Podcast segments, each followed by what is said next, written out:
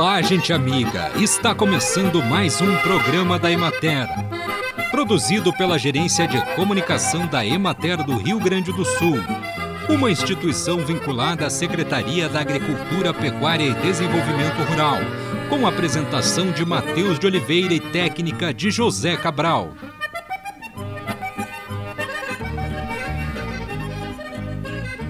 Insuportável, intolerável e interminável.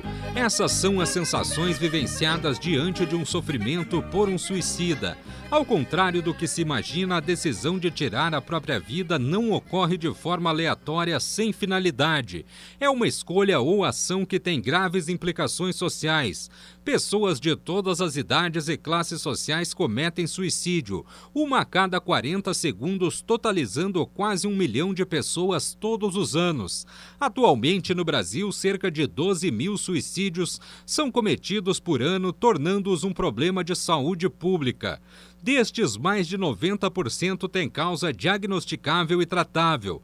Trata-se de uma triste realidade que registra cada vez mais casos, principalmente entre os jovens, sendo o suicídio uma das três principais causas de morte em indivíduos com idades entre 15 e 29 anos no mundo. É possível buscar ajuda nos serviços de saúde, CAPES e unidades básicas de saúde, Centro de Valorização da Vida pelo telefone 141 ou www.cvv.org.br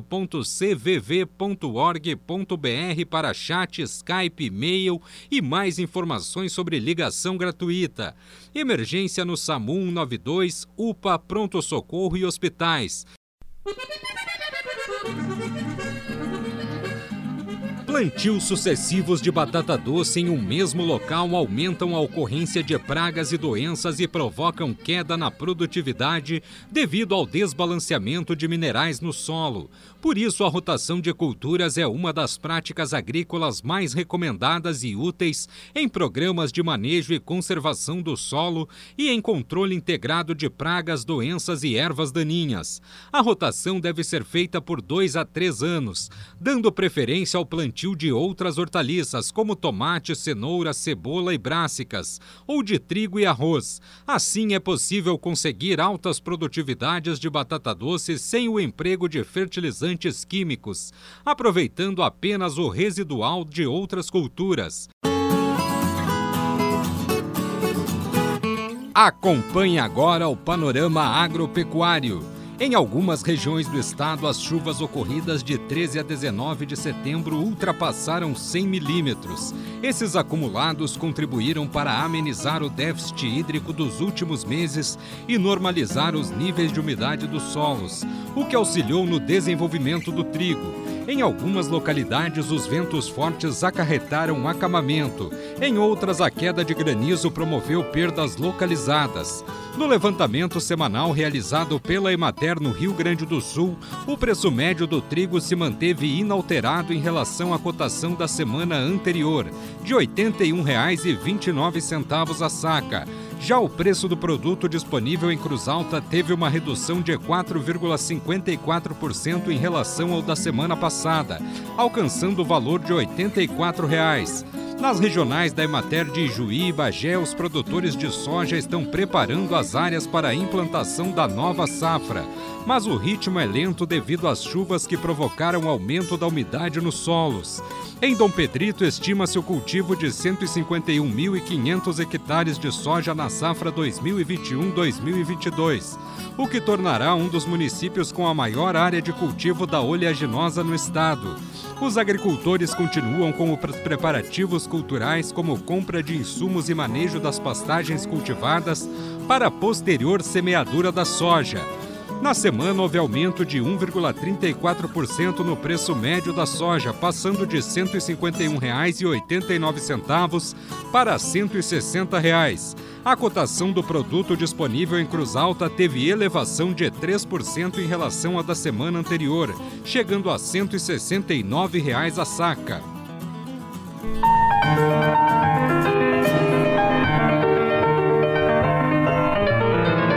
No programa de hoje, nós conversaremos com a coordenadora do Núcleo de Vigilância de Doenças e Agravos Não Transmissíveis e do Comitê Estadual de Promoção da Vida e Prevenção do Suicídio, Andréia Novo Volkmer. Andréia, o que é a campanha Setembro Amarelo e qual o seu propósito? Sobre a campanha Setembro Amarelo, ela surgiu nos Estados Unidos, né, em função de um jovem que faleceu aos 17 anos por suicídio e ele tinha era muito habilidoso com, com a mecânica e teria pintado um carro de amarelo, né? Então era assim um, como que eu vou dizer um registro dessa pessoa, né? Esse carro amarelo. Então no dia do, do foi uma surpresa para a família ele morrer por suicídio.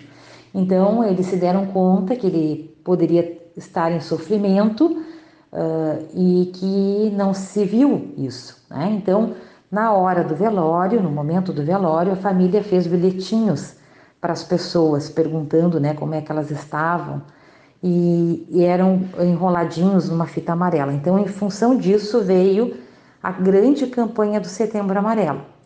Quando chega aqui no, no, no Brasil, né, ela é trazida pelo CVV, pela ABP, que é a Associação Brasileira de Psiquiatria, e também pela, pelo Conselho Nacional de Medicina, e eles registraram essa marca. Então, na verdade, o Setembro Amarelo ele é uma marca registrada.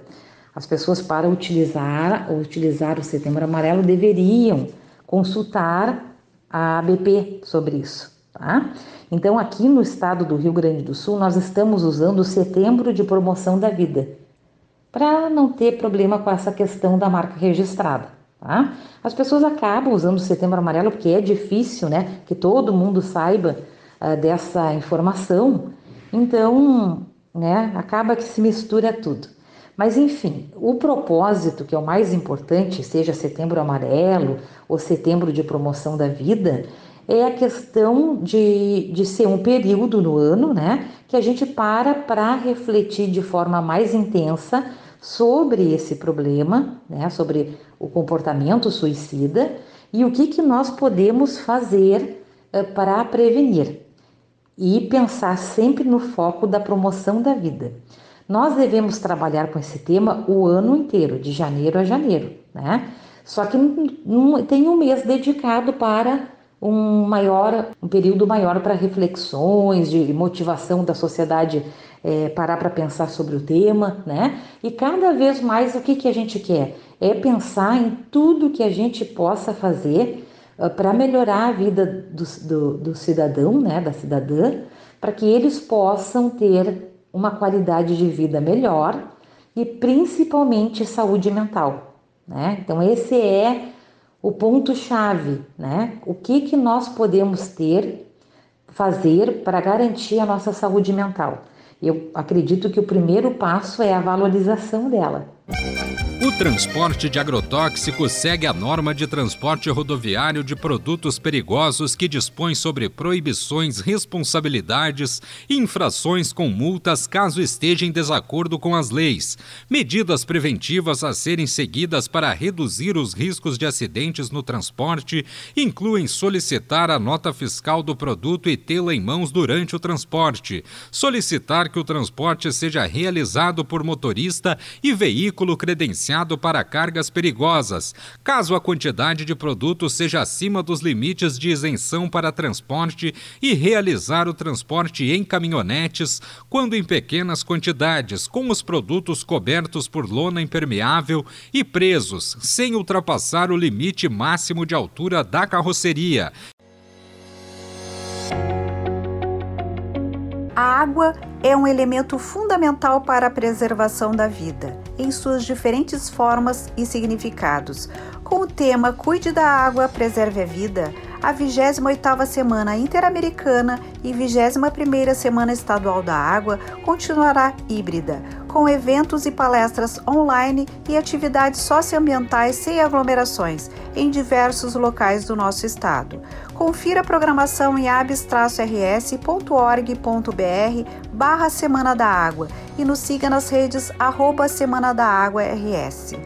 Cuide da água, preserve a vida. Realização ABS RS, parceria institucional Corsã, Governo do Rio Grande do Sul. Novas façanhas. Apoio Emater. E assim encerramos mais um programa da Emater. Um bom dia para todos vocês e até amanhã, neste mesmo horário.